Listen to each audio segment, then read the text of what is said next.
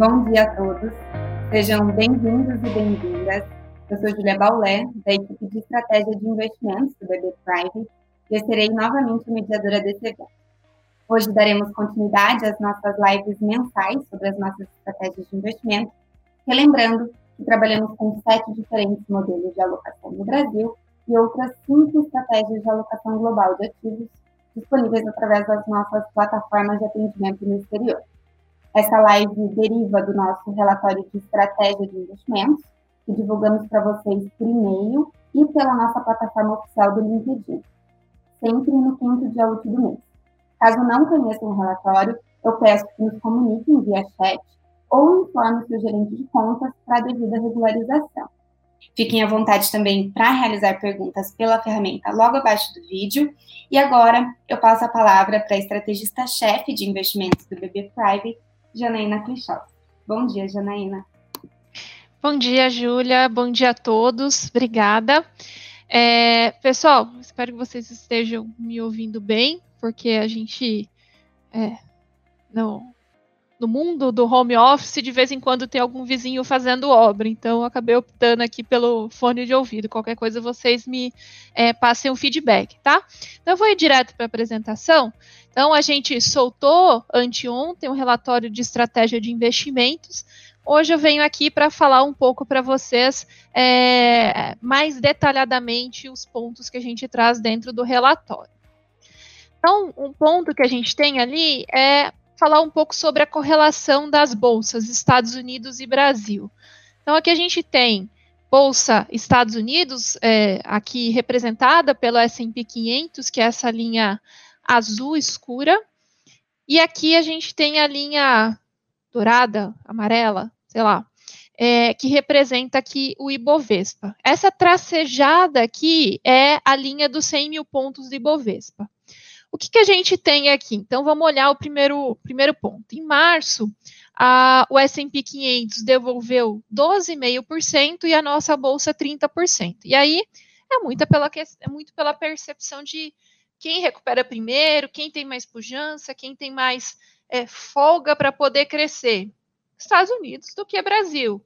É, então, o Brasil desacelerou mais porque a gente tem toda uma questão fiscal que a gente é, estava endereçando antes da crise e ficou a dúvida naquele período de como ficaria depois, mesmo porque a gente tinha que ajudar a população que ficaria é, dentro em quarentena, dentro de casa, é, perdeu o emprego e teria que ter algum tipo de renda. Então, houve o gasto adicional é, do governo para pagar o que foi apelidado de Corona Voucher, né? Esse foi um ponto aqui. Uh, e toda a incerteza, lembrando também a questão ali do, do petróleo, né? Arábia Saudita, Rússia, isso tudo acabou puxando muito para baixo. A gente viu vários circuit breaks aqui na bolsa no Brasil. Abril, a gente vem para uma retomada, o S&P 500 retomando mais, ali arredondando, tá? 12,5%, o Ibovespa indo na casa dos 10%. Maio a gente continuou a, essa retomada numa velocidade um pouco menor, mas foi uma retomada. Aí a nossa bolsa, como ela tinha retomado menos e caído mais, ela conseguiu performar melhor. A gente ainda não tinha tanta dúvida uh, em relação a, o, a como seria depois. Ó, o, o mercado estava todo entendendo que tinha que ajudar essa população. A gente vem para junho, a nossa bolsa ainda andando um pouco mais, como a gente vê, caiu mais, recuperou menos e abril tinha mais espaço para recuperar mais ações baratas dentro da bolsa para poder ajudar essa pujança aí. Quando a gente vê, vem para julho é, e agosto, principalmente julho, a gente vê a bolsa atinge os 100 mil pontos de novo e depois de atingir os 100 mil pontos, ela fica lateralizada. Então, se a gente pegar esse período aqui, né, uh, mais ou menos ali meados de julho em diante, a bolsa ela fica oscilando dentro dessa banda. Então, o que a gente fala é que a bolsa agora ela fica oscilando dentro desse, desse período até ela encontrar um sentido específico. Aqui o que a gente tem de cenário é que essa bolsa ela deve estourar para cima depois que a gente passar alguns pontos que eu vou falar mais à frente, tá? E o S&P 500, ele continua que aqui a escala não dá para, não ajuda muito não dá muito para a gente mudar a escala, porque a gente coloca aqui dois gráficos, mas o S&P 500 ele continuou a evoluir ali até o fim do mês. Como a gente está falando aqui especificamente até o fim de agosto, eu vou falar um pouco aqui nesse gráfico, eu vou falar um pouco do começo agora de setembro. O que a gente viu no começo de setembro foram alguns dias que a bolsa lá fora ela é, voltou relativamente e ela veio muito puxada pela questão do pela questão do, das ações de tecnologia. Porque boa parte dessa puxada da bolsa nos Estados Unidos, ela foi muito uh, derivada de algumas ações específicas. Ela não foi tão dispersa, não foram tantas ações assim que ajudaram a bolsa americana a ter toda essa pujança. Foi muito mais concentrada ali em ações de tecnologia. Então esse é o ponto. É, dado esse, essa questão de que os preços de ações de tecnologia, até a live que a gente fez com o Andrew do, do Morgan Stanley, ele colocou, né, que ele gosta de ações de tecnologia, mas o preço estava um pouco mais caro. E é como eu venho falando nas outras. Algumas ações foram muito, só que outras ações ainda têm bastante espaço. Então, basicamente foi uma correção daquele desse movimento muito forte concentrado em poucas ações, então houve uma devolução e também é, essa devolução ela também é, ajudou a, a, potencializar e espalhar um pouco para outras ações, é, não tanto quanto as ações de tecnologia que voltaram mais lá fora, mas também a própria questão em relação Estados Unidos e China, o, o que o Trump falou, que o Trump tweetou, o que, que, outros secretários do governo do Trump falaram ao longo desse período, então isso acabou ajudando. A bolsa ontem recuperou e hoje a bolsa, as bolsas, né, não só aqui, estão esperando alguns sinais que no podcast que a Júlia gravou hoje de manhã ela cita, né?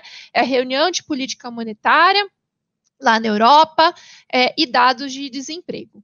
E aqui no Brasil, por que, que a gente tem essa lateralização da bolsa durante meados de julho até agora?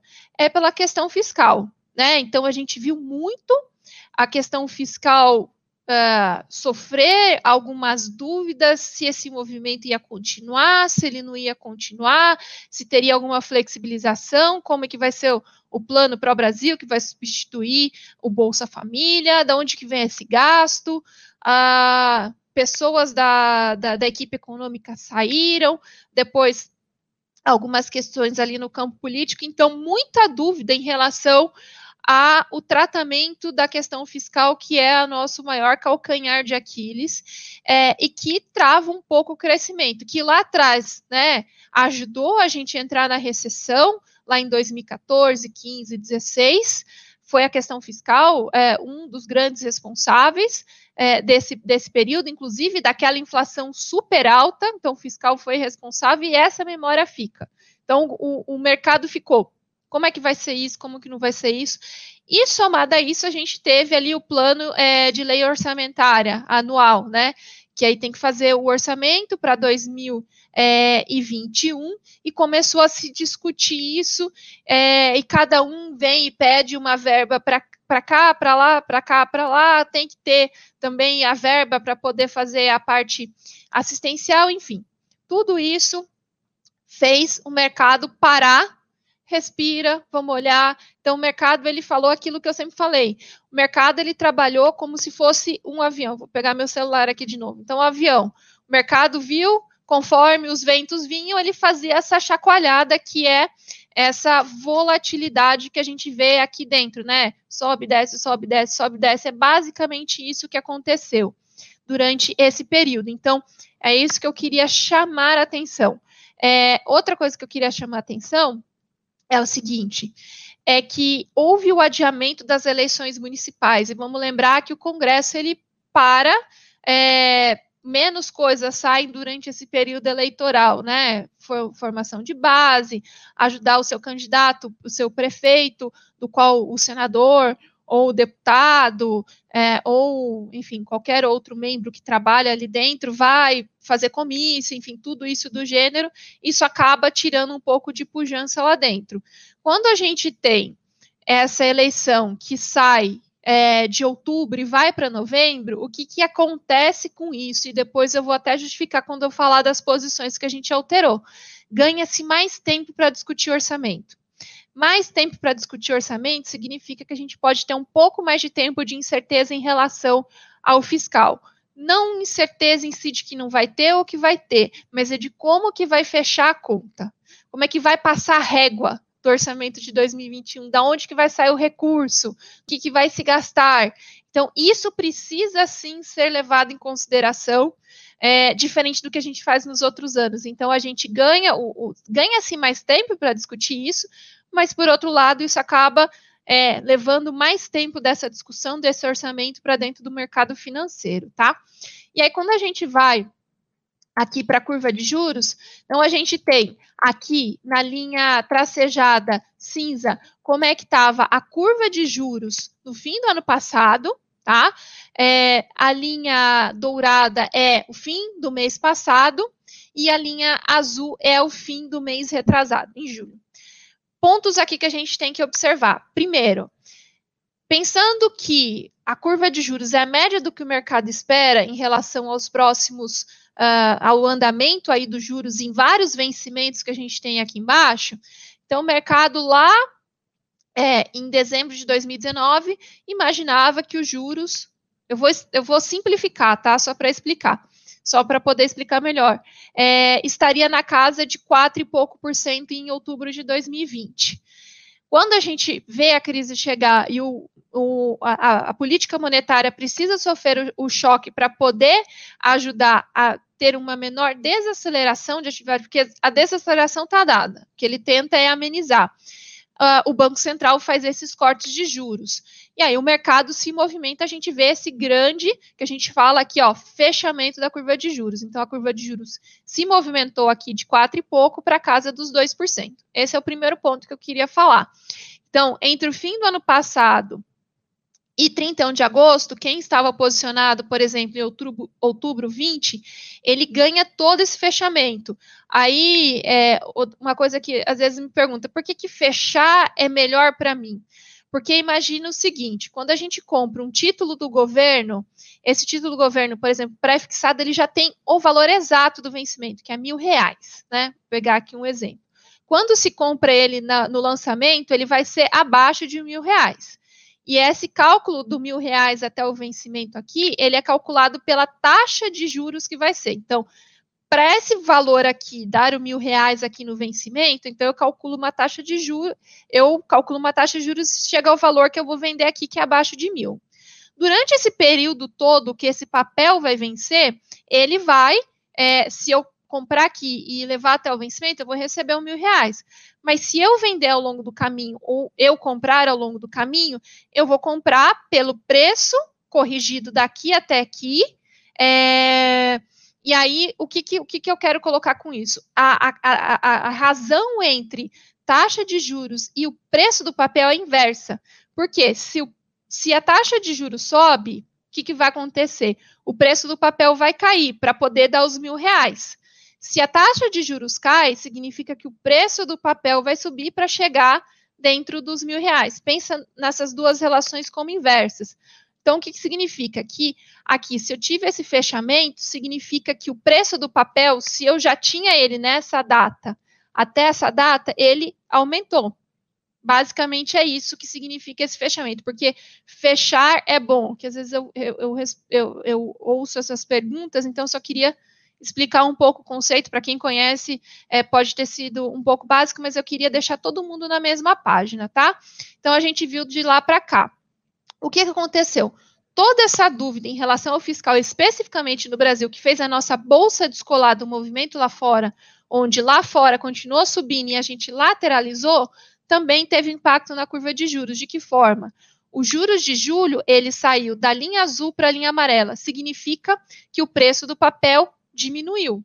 Então, pode ter dado tanto retorno negativo, ou um retorno zero, ou um retorno super pequenininho. Então, esse é o ponto.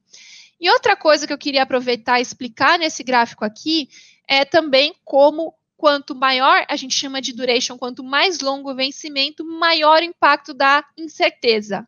Porque quanto eu, como eu tenho lá à frente, em 2030, tem tanta coisa para rolar, tanto governo para passar, a reação disso tudo dentro dos vértices que a gente chama vértice a cada um desses vencimentos mais longo é maior.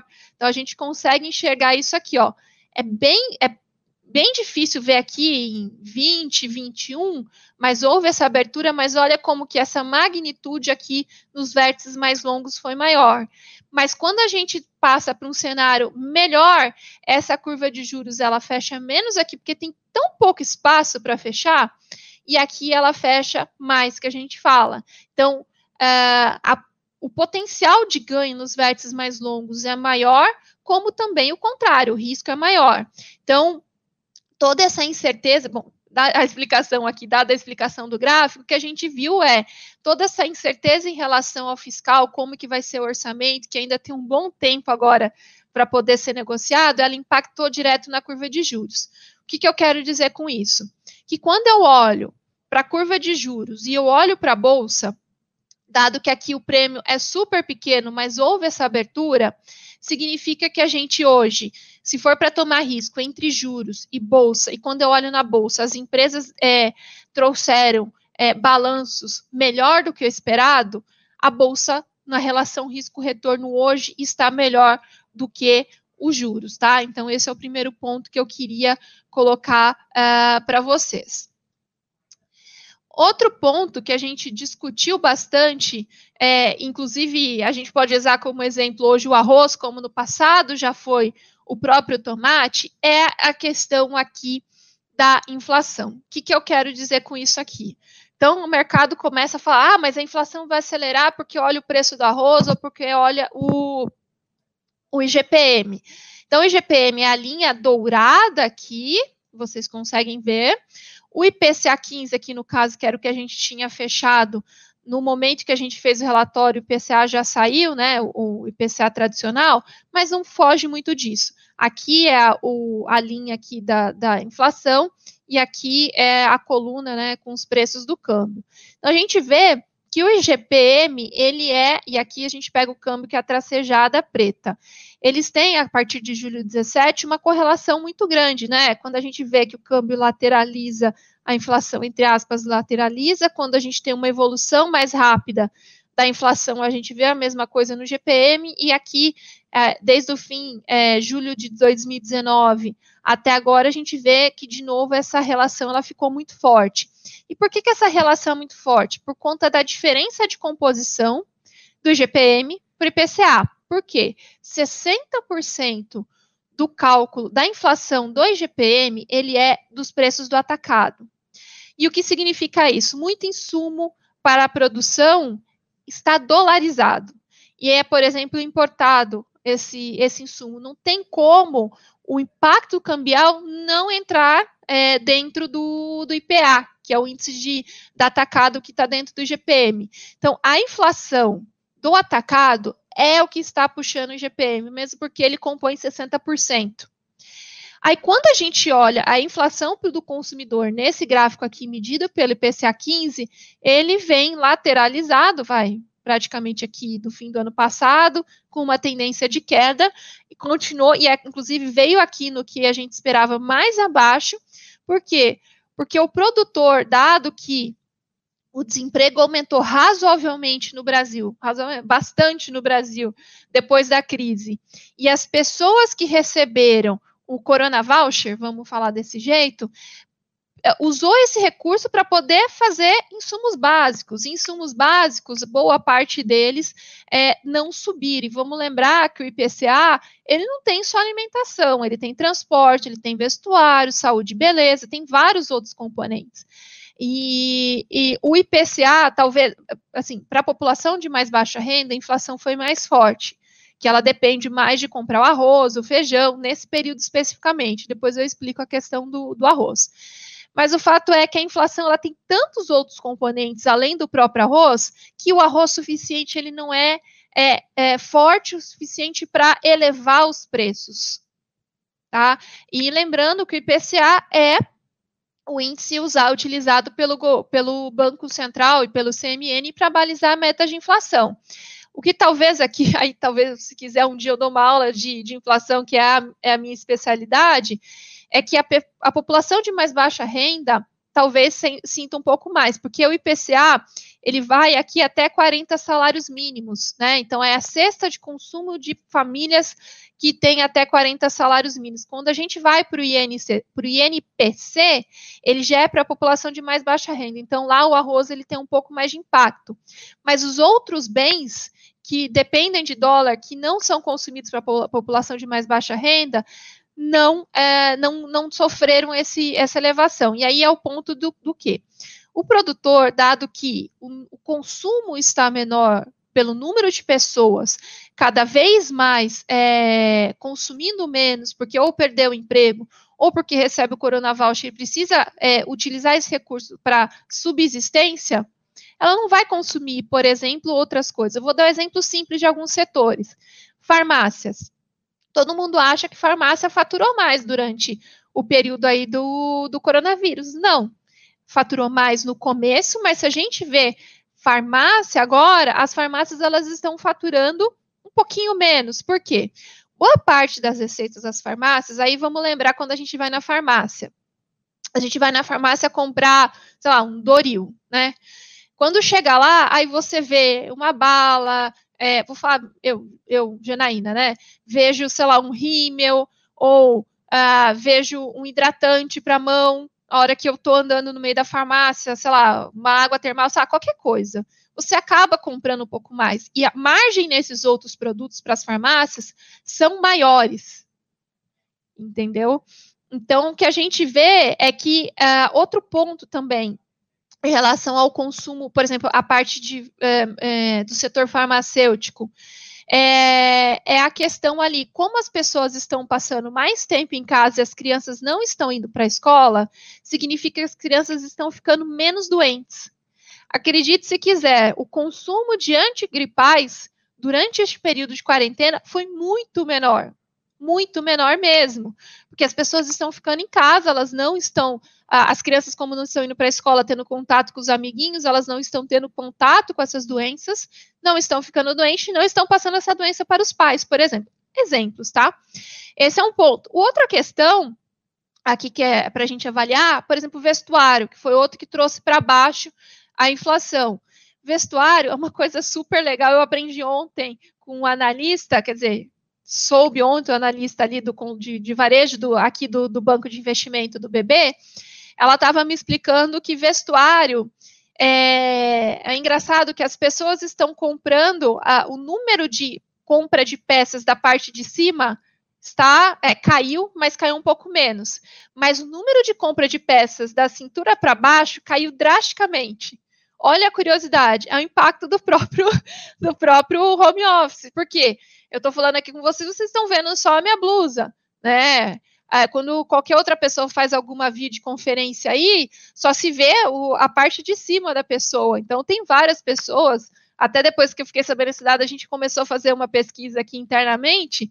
Tem gente que trabalha de short, tem gente que continua com a calça do pijama, ou até continua com roupa social, mas às vezes usa uma roupa social que é mais surrada, que não usava para ir para o trabalho, e acaba não se demandando tanta parte de baixo. Então, olha o impacto deste deste período dentro de setores, né? Então, o consumo de muita coisa que existia antes diminuiu razoavelmente durante esse período. E outra coisa, se as pessoas também não têm tanta renda, como que o produtor vai repassar o aumento de preço que ele tem na, no seu insumo dolarizado para o consumidor? Se ele aumentar, o consumo não vai acontecer. Ele repassa um pouco ou nada. E as margens, dependendo do setor, acaba achatando, tá? Então, são alguns pontos aqui que explicam por que que essa inflação acaba não indo. Mudança de padrão de consumo durante esse período, renda da população, entre outras coisas, tá? Então, a gente, neste exato momento, não está tão preocupado com os preços ao consumidor, uh, que é o IPCA, que baliza a decisão de política monetária do Copom, tá? Aqui, de novo, eu não vou ler tudo, a apresentação fica disponível, são vários outros potenciais riscos no cenário que a gente não pode esquecer, tá? É, Aqui é um resumo do nosso cenário.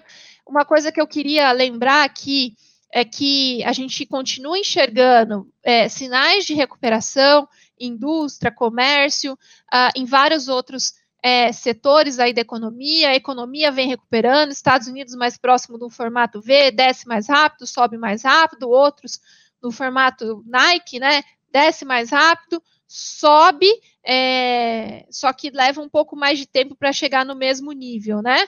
No V você chega mais em menos tempo. Ou, é, e são poucas economias ali que é o formato U, fica muito tempo aqui embaixo, tá?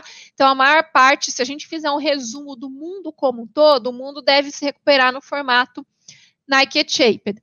Quando a gente fala do Brasil, para alcançar o nível de produto que o Brasil tinha antes da crise, aí eu falo de dinheiro, né? Uh, aqui a área de economia do banco fala que o Brasil só volta esse nível de produto somente em 2023. A gente tem todo um período ainda para passar para recuperar. Agora, é, esse é um ponto que eu queria colocar.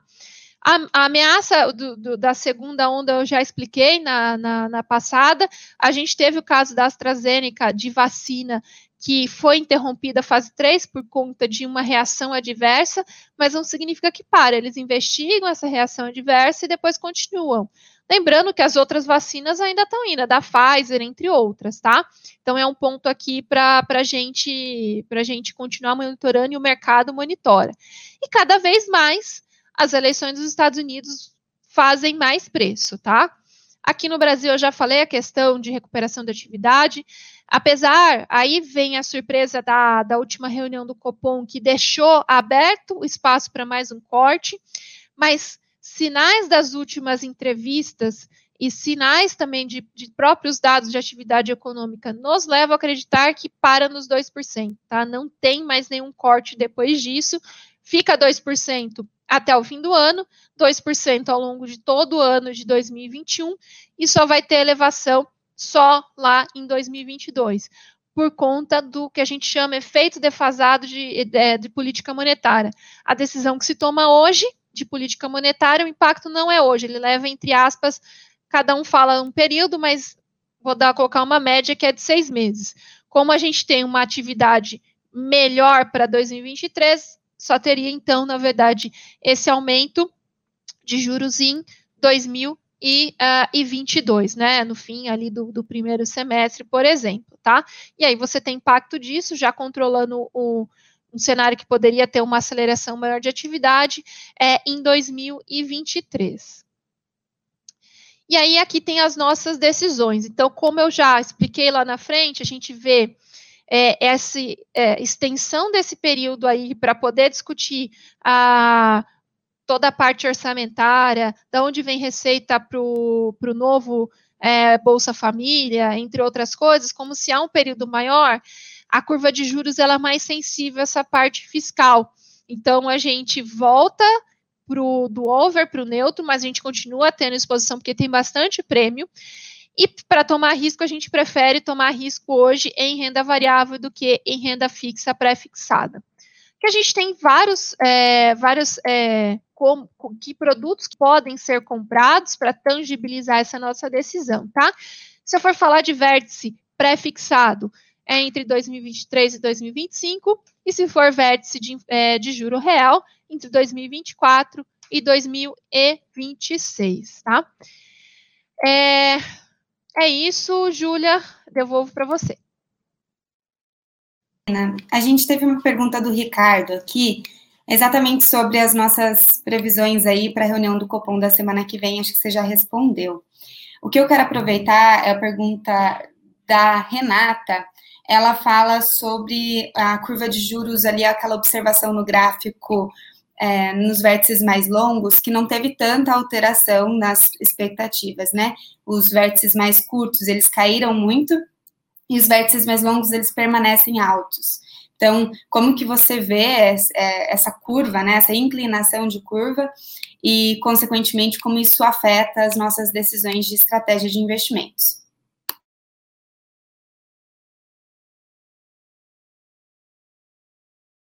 Qual, é, qual é o nome deles, perdão? É a Renata. Ren... E eu, o, a outra pessoa? Renata e Ricardo, obrigada. É, não sei se, se o Moisés consegue subir. Obrigada, Moisés.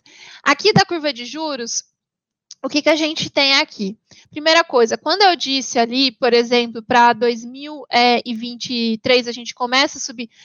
Acho que eu vou fazer, vou voltar um ponto atrás. Quando a gente fala, quanto mais longe a gente tem é, o vencimento de um título, mais prêmio pela incerteza do tempo, mais se cobra.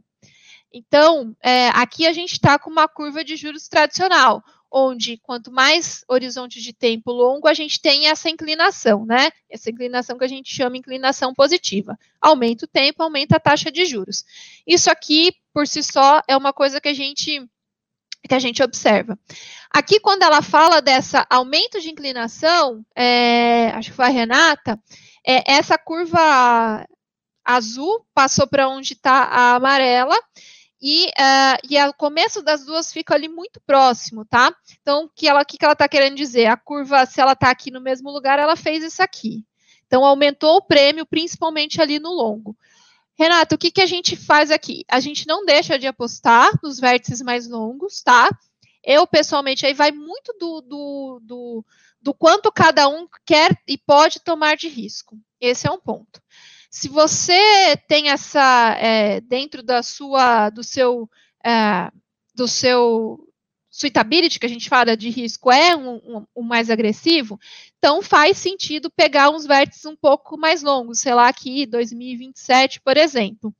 Por quê? Porque se a gente de fato vier para um cenário onde há e é a nossa a nosso cenário base, as reformas elas não andam em 2000 2020, mas elas têm um andamento lá em 2021. É, se o mercado é, ele comprar isso, ele compra antes, vamos lembrar, isso é, esse ano, principalmente é, quando tiver mais próximo andamento de acordo do, PLO, do, do PLOA, é, mais interação entre todos da reforma administrativa, da reforma tributária, vale a pena estar no vértice longo, porque essa linha amarela, ela pode voltar, inclusive, abaixo da linha azul. Só que aqui a gente não pode esquecer que a gente precisa acompanhar a inflação. Se a inflação, de fato, ela acelerar mais, o que não está no nosso cenário, pelas várias razões que eu coloquei, significa que a autoridade monetária vai ter que subir mais cedo essa taxa de juros. Então, essa curva vai inclinar de novo tá?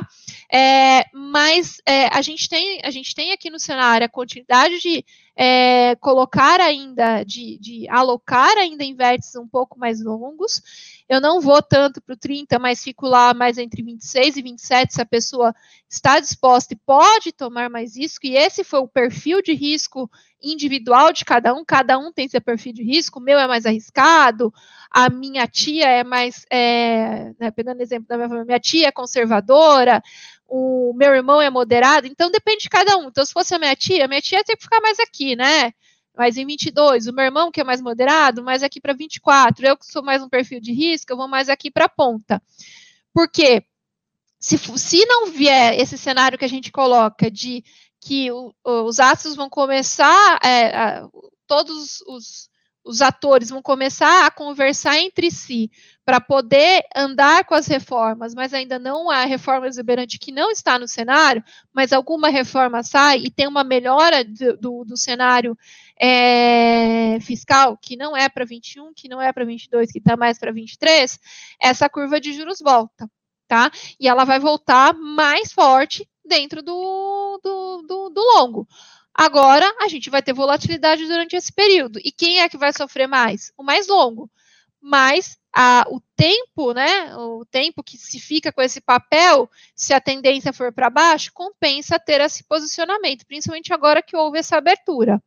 Mas se for para, e aí a gente tem que escolher dado, né, que o modelo a gente não quer ficar num risco muito alto, dado aquele monte de risco que a gente colocou naquela lâmina lá com o touro e o, o urso, então não vale a pena ter um risco tão alto dentro do portfólio. Então a gente prefere escolher. Na hora de escolher entre um e outro, a gente prefere a bolsa, mas não deixar de ter posições.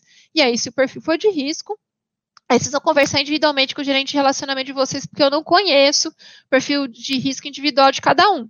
Ele vai indicar qual é o melhor. Mas, por exemplo, para Janaína Klichowski, que sou eu, eu prefiro ficar no mais longo, porque o potencial de ganho nesse é maior, mas o risco é maior, tá?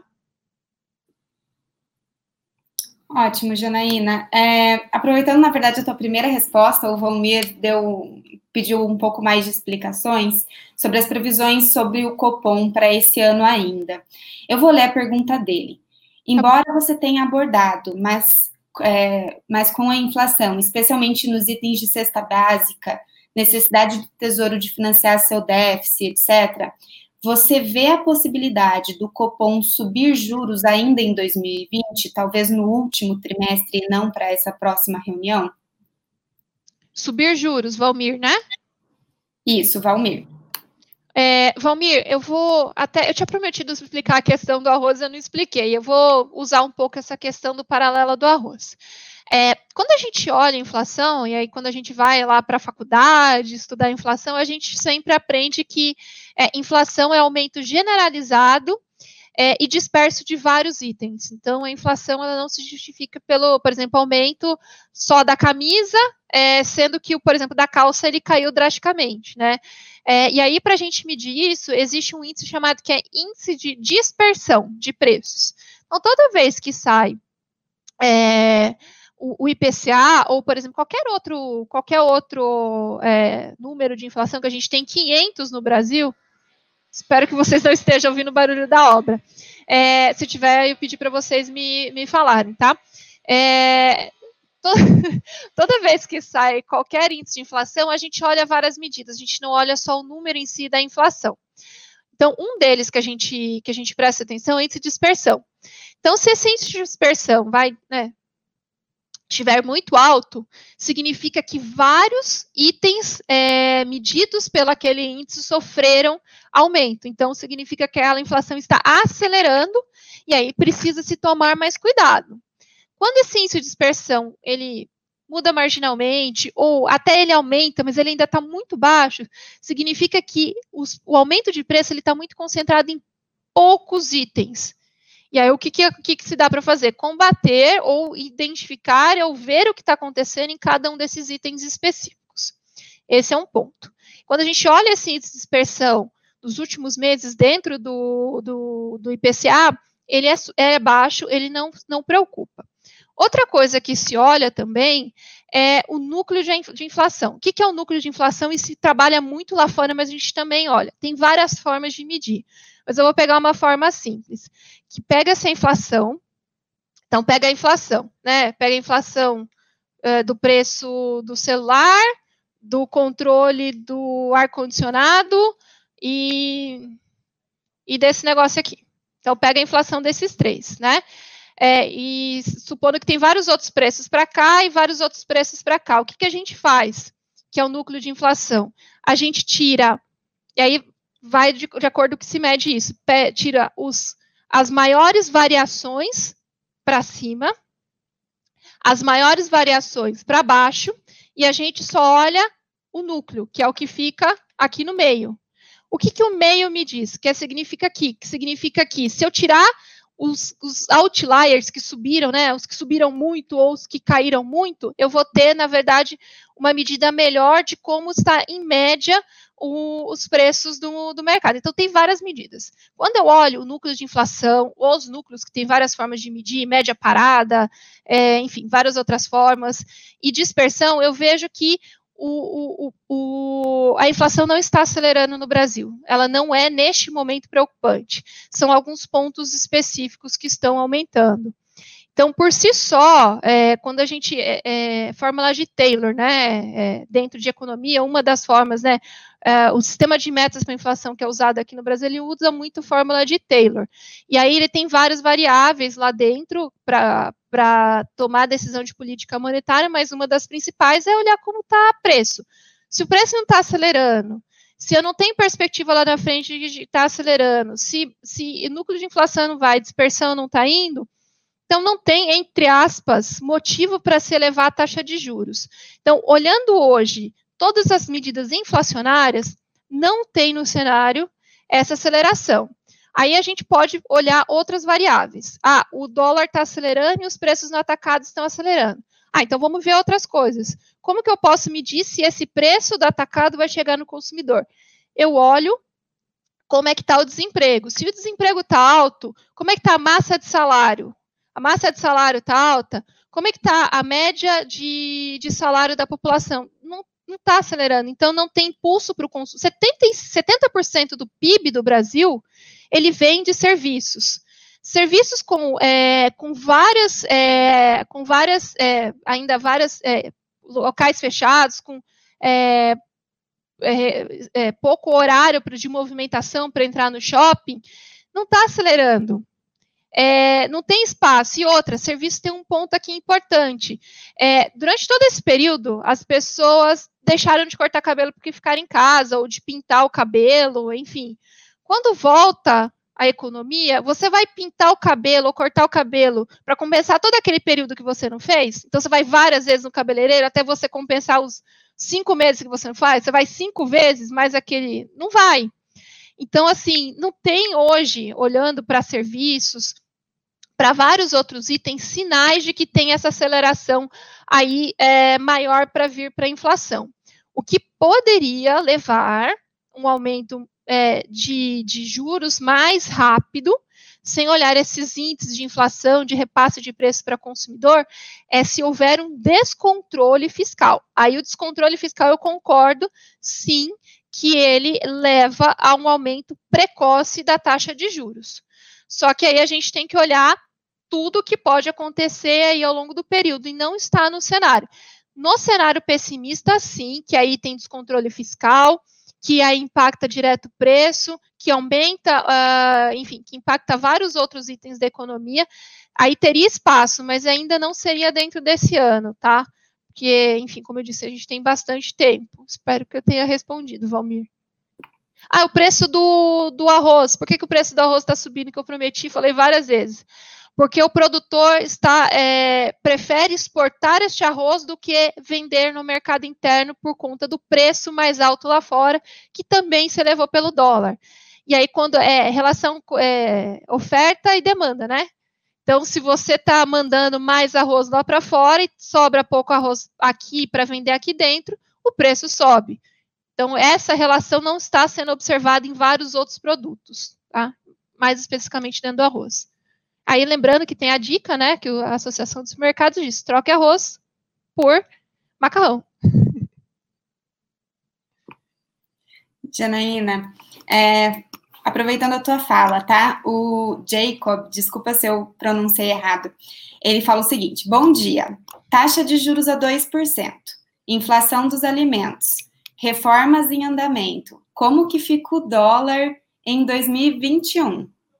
E com as baixas das taxas de juros mundiais, o Brasil passa a ser atrativo para o investidor estrangeiro? Aí, Jana, antes de você responder, em relação ao investidor estrangeiro, o Felipe também pergunta das perspectivas para a volta do investidor estrangeiro para a Bolsa. Felipe Jacob. Vamos lá. é, os pontos que o Jacob, que eu acho que foi o primeiro, falou, são importantes, né? Se de fora, é, que, qual é o cenário? Aí eu estou falando do economista-chefe do banco para dólar para 2021, 4,50, tá? Então o dólar volta fim do ano, fim de período, tá? Mas eu acho que a gente não precisa se ater ao número 4,50, a gente tem que se ater à direção. Então a direção é de queda, daqui até o fim do ano que vem. Por que, que ele coloca essa direção? Pelos pontos que o Jacob colocou, né? Então a gente tem andamento das reformas, a gente tem a, a, é, a é, maior comprometimento fiscal e o que parece que, que, que vai acontecer no final. Uh, isso tudo, por si só, leva a, a uma maior confiança em relação a, aqui ao Brasil. Se a gente tem uma maior confiança em relação ao Brasil e a continuidade de taxa de juros mais baixa lá fora, teria-se sim espaço para a volta do investidor estrangeiro. Já vou pegando a pergunta do Felipe. Mas o que, que precisa? Primeiro, lá fora, a gente vai continuar, e aí um dos pontos que a Júlia coloca no, no podcast de hoje é porque que é importante a decisão de política monetária lá na Europa e por que foi importante a decisão de política monetária nos Estados Unidos. Porque nos Estados Unidos, e se a Europa fizer o mesmo, eles vão passar a deixar de olhar a inflação é, na data específica, que é a meta de 2%, mas a média de um período que eles não divulgaram. Então, o que significa isso? Significa o seguinte: se eu fiquei por muito tempo com a taxa de juros mais baixa, de repente, estou falando lá dos Estados Unidos, e ela sobe, eu vou fazer a média disso. Se ela estava 1%, ela subiu para 3%, a média não é 2%? Então, ela pode ultrapassar os 2%. Então, o que, o que isso significa? Significa que a taxa de juros nos Estados Unidos ficará mais baixa por mais tempo. Isso ajudou, por exemplo, a alavancar as bolsas ali no fim do, do, do mês passado. É, e se a Europa fizer o mesmo, vier com esse discurso de média e não com a inflação meta, que é naquela data específica que se tem que observar, significa também que a Europa vai continuar com a taxa de juros mais baixa por um período mais longo. Isso tudo faz os investidores continuar a procurar outros locais para poder receber mais taxa de juros. Então, isso é favorável, pensando nesse aspecto aqui para o Brasil. Só que o Brasil tem que fazer várias lições de casas, né? A lição de casa da questão é, fiscal, né? É, reduzir o seu endividamento, como eu disse, é, o sinal de que está tendo maior comprometimento, cumprindo teto de gastos, regra de ouro, é, que, enfim, tudo isso, isso ajuda. Existem várias coisas adicionais que podem trazer investidor estrangeiro mais cedo para o Brasil. Um deles é a reforma tributária. Muitas empresas saem do Brasil, é, como já aconteceu com uma rede de farmácia, que é a CVS, que veio para o Brasil, comprou, acho que foi a Onofre, é, comprou, chegou aqui, viu um monte de coisa e resolveu sair, né? Acho que foi a Onofre, se eu não me engano. É, é tanto nome que eu posso, posso me confundir aqui. É, ou, por exemplo, várias outras empresas, aí eu não, vou citar todas. O que, que elas chegam aqui no Brasil quando elas vão investir? Elas se assustam com a cascata de impostos, elas se assustam com a, é, com, o, com a dificuldade, quão difícil é entender o sistema de impostos aqui no Brasil. Então, por que, que a reforma tributária é importante? Não é só pela queda da, da carga tributária que muitos esperam, mas é para tornar mais simples o entendimento de como que é essa cadeia de imposto. É, muito investidor estrangeiro, por exemplo, é, já veio e desistiu de ficar no Brasil por conta da complexidade tributária do Brasil, ou chega aqui no Brasil, analisa e resolve não investir. Então, é isso um dos pontos que, por exemplo, ajuda bastante. Um outro ponto também que pode, e a gente é, pode fazer aqui no Brasil e vai ajudar a ter mais investidor estrangeiro, é a questão judicial. Então, tem que se fala de, da reforma, do, do, enfim, de leis e outras coisas. Porque quando se fala que, ou a parte trabalhista também, vou dar o exemplo do trabalhista. A pessoa trabalha, sai, é, recorre aqui, depois recorre de novo, de novo, de novo, fica anos se arrastando processos. Uma maior previsibilidade judiciária é, e com um tempo menor para isso também ajuda a trazer o investidor estrangeiro, porque aqui também é complexa essa questão. E tem vários outros pontos aqui dentro do Brasil que são extremamente complexos do investidor estrangeiro entender. Esse é um ponto. Tem o ponto também da taxa de juros aqui ser mais atrativa lá do que lá, é, do que lá fora. Se a gente é, também é, observar também a questão cambial, também é outro ponto. Ah, outra, outra questão é, é a parte é, de infraestrutura. Tem muita coisa para se investir em infraestrutura aqui no Brasil e que pode trazer bom retorno, bons retornos. É só olhar a ponte aqui em São Paulo, que há alguns anos atrás o cara estava andando com o carro, a ponte caiu metade, o carro saiu voando e ficou aqui em São Paulo dias e dias com trânsito, porque não conseguia circular, porque uma ponte importante de um, de um lugar caiu. É, é só olhar o, o número de congestionamento, poucos, é, poucos é, metrôs, é, enfim, tem muita coisa na parte de movimentação, de portos, escoamento de, de produção, por exemplo, é, eu moro hoje em São Paulo, mas eu sou paranaense. O que eu mais via lá no Paraná, na época de escoamento da, da produção da soja, era filas e filas de caminhão para conseguir colocar dentro de um navio ou dentro de um container a soja para exportar para a China. É, esse é o custo Brasil. Custo Brasil é dificuldade de transporte, porque tem uma infraestrutura que poderia e deveria ser bem melhor. Então, quando você melhora a rede logística, você cai os preços de tudo isso, mas se você pactuou, investiu antes, significa que você vai ganhar mais. Então, tudo isso ajuda. Mas tem um ponto que a gente não pode esquecer, que o investidor estrangeiro está dando muito, muito valor, e cada vez mais depois do coronavírus, que é, é o comprometimento com as políticas de ASG em português, ou ISD em inglês, com ambiente social e governança. Então, cada vez mais o, investidor estrangeiro está olhando mais. E cada vez mais o Brasil vai ter que passar, e as empresas aqui no Brasil vão ter que passar o seu comprometimento com essas políticas. Porque quem se comprometer, lembrando que quando esse, esse recurso ele está disponível para investir no mundo, eu vou eu estou concorrendo com a África do Sul, eu estou concorrendo com o México, eu estou concorrendo com a Turquia. Então eu tenho que me diferenciar o Brasil como um todo. Então, tem muita coisa que dá para fazer para tra trazer investidor estrangeiro. Um é reforma tributária, que eu já citei, o outro é passar mais questão de ESG ou ISD, cada vez mais a gente vê é, várias é, empresas, companhias, é, se dedicando e fazendo todo o esforço para poder aparecer nisso. O próprio Banco do Brasil está é, listado dentro do, do, da parte de sustentabilidade lá em Londres, é, lá nos Estados Unidos, em vários outros lugares. Dando exemplo dessa empresa, mas são várias outras, tá? Então é assim que o, que o Brasil traz investimento estrangeiro. Legal, Jana. Uh, a gente tem uma pergunta, na verdade, um comentário aqui do Gustavo. Ele fala o seguinte: que se, por exemplo, a reforma tributária passasse ainda esse ano, a gente teria um impacto ali na curva de juros e é, realmente é, essa, esse andamento das reformas seria um positivo. E aí, a gente tem uma pergunta da Nadine é, sobre a probabilidade de um cenário de descontrole fiscal. Então, qual que é a probabilidade de um cenário mais pessimista aí na visão do banco? Ô, Júlia, você que montou a última vez era 10 ou era 20, você lembra? Deixa eu, eu pegar. acho que era 10, mas não lembro. É 10%, né? É, como o cenário mudou agora, eu estou tentando puxar aqui de cabeça, mas se eu não me engano, é, é de 10%. Então, a gente tem uma probabilidade de 10% no cenário pessimista.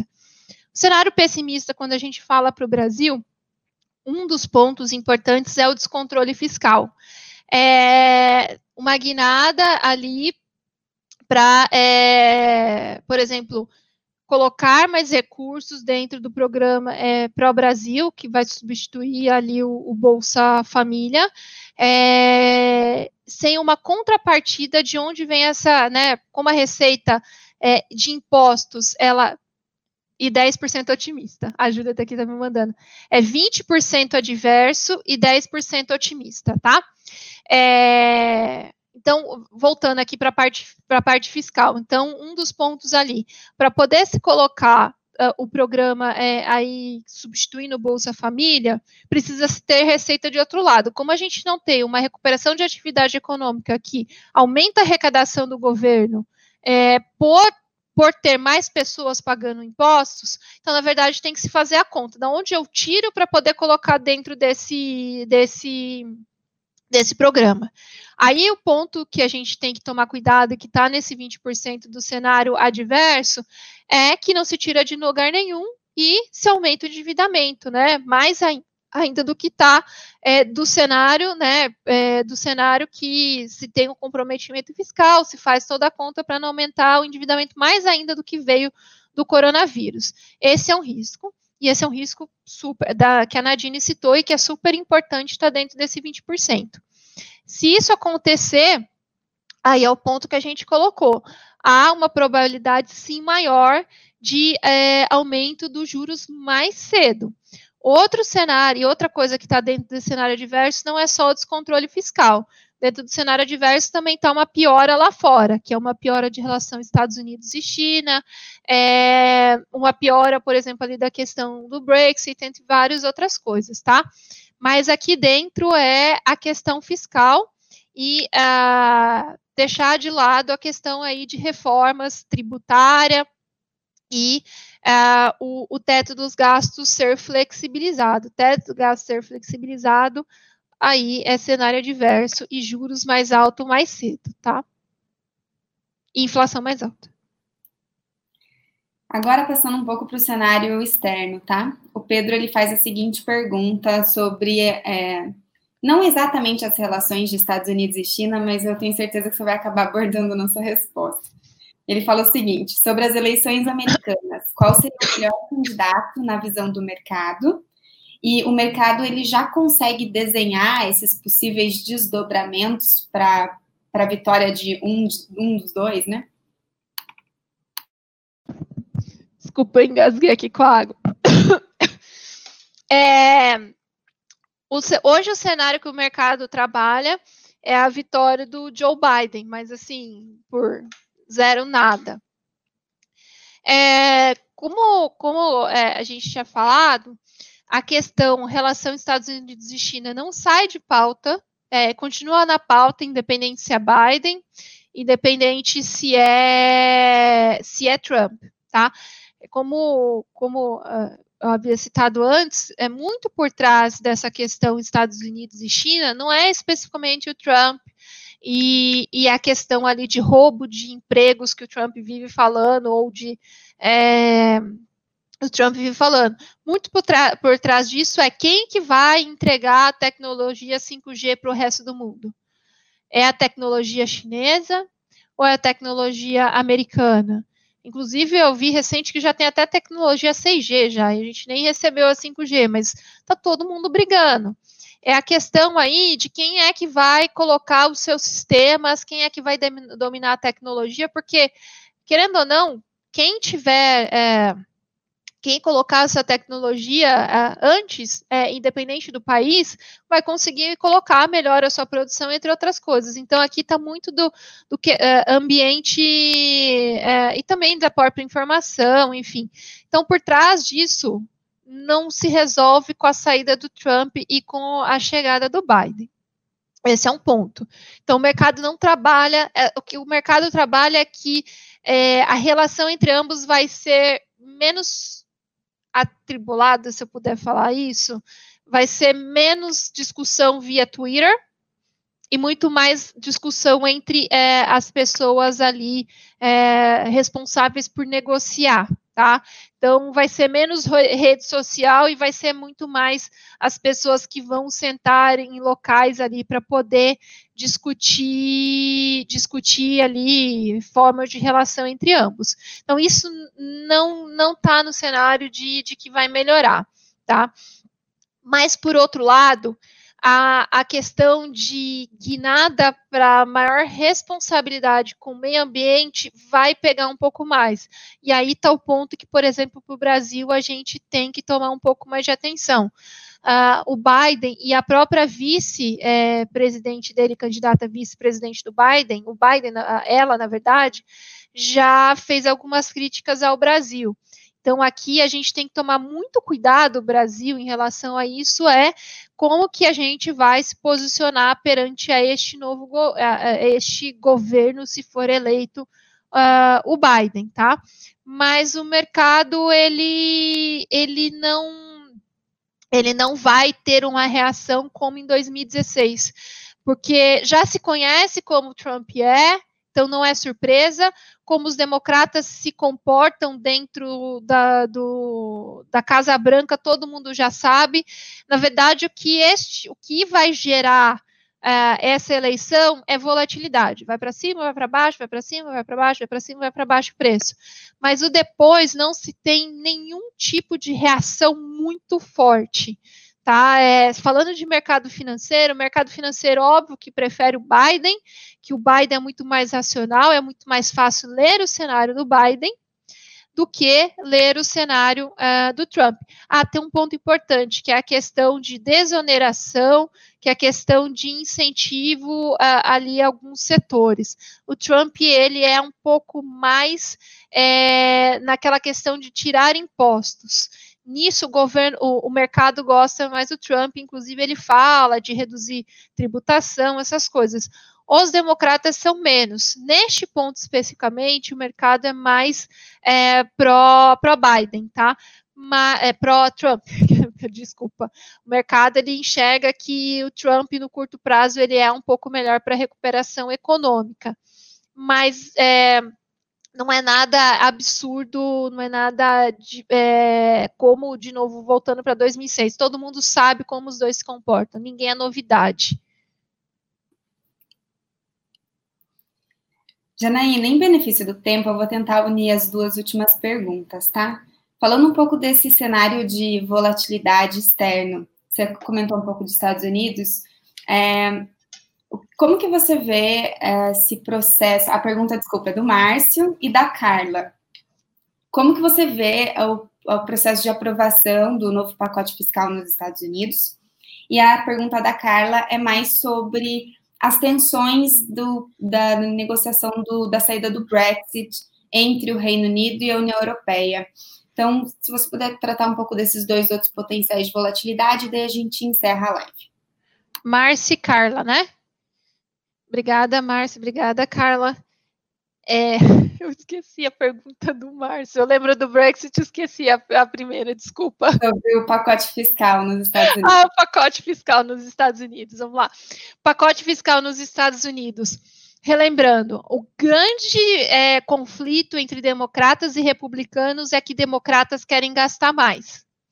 É, e democratas querem colocar mais recursos dentro uh, do para municípios, para os estados lá do, dos Estados Unidos. Uh, o que a gente precisa ver muito aqui é a relação é, entre cada um dos dois e qual vai abrir mais mão. Só que a gente tem um problema que a gente está exatamente no período eleitoral e está todo mundo querendo aparecer mais. E tem que lembrar, e eu esqueci de falar do negócio da eleição, que existe um cenário que o Biden talvez consiga as duas casas.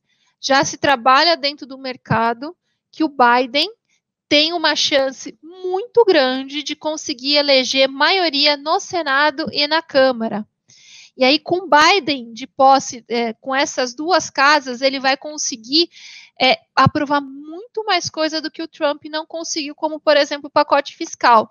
Então, esse cenário de que Biden leva ambos, né, Senado, e, uh, e, e, e, Câmara, significa, por exemplo, que os shutdowns, que é a economia parar porque ninguém conseguiu acordar entre si, sai do cenário de maior volatilidade. Desculpa, só voltando na última pergunta, agora voltando aqui.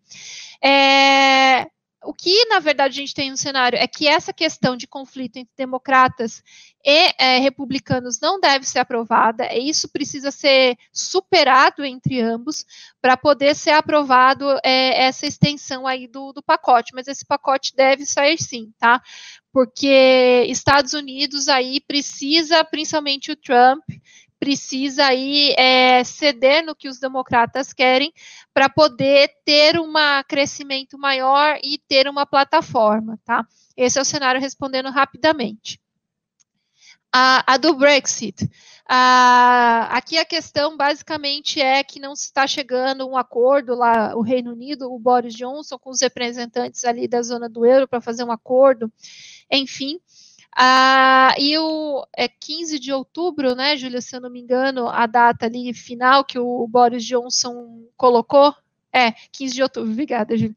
15 de outubro é o que o Boris Johnson colocou como se eles não chegarem no acordo, é, as duas casas, eles saem ali do, do Brexit sem, sem acordo. O que significa? Significa que vai ser mais difícil fazer negócios com o Reino Unido, significa que entrar e sair do Reino Unido vai ser mais difícil, significa que Reino Unido vai, entre aspas, se isolar do restante do continente mais ainda do que o, o próprio uh, Brexit uh, coloca. Então, é, sinceramente, o que a gente tem é que algum acordo sim deve sair. É, em benefício, porque o maior prejudicado se não acontecer isso é o Reino Unido. É, apesar que o Boris Johnson é uma pessoa de difícil trato, de difícil negociação, mas deve sair sim, porque se não sair, significa que tudo vai ficar mais caro ali no Reino Unido, significa inflação mais alta mais à frente, significa que é, questão de flexibilização de política monetária começa a inverter mais cedo no Reino Unido, tá? Reino Unido descolando um pouco do movimento do resto do mundo, a não ser que eles acelerem esses acordos bilaterais com vários outros, e que lembrando que qualquer acordo bilateral entre países, principalmente em países que estão dentro de blocos, leva mais tempo porque, porque precisa de acordo de vários membros é, dentro desses países, tá? De forma resumida, é, no cenário que a gente tem aqui, isso sai, mas sai usando termos de futebol, aos 45 do, é, aos 45 do segundo tempo, bem próximo de 15 de outubro. Então, a gente tem até 15 de outubro esse ponto de atenção muito importante e que vai impactar principalmente nas bolsas ali da, da Europa, tá? E aí, dentro do modelo de alocação ali offshore, na classe de ativo ações Europa. Obrigada, Janaína. A gente chega ao fim, então, da nossa live de hoje. É, queria agradecer, em nome do banco, a presença de todos os nossos clientes é, e lembrar que essa live vai ser já está sendo gravada e será disponibilizada através do canal do Banco do Brasil no YouTube.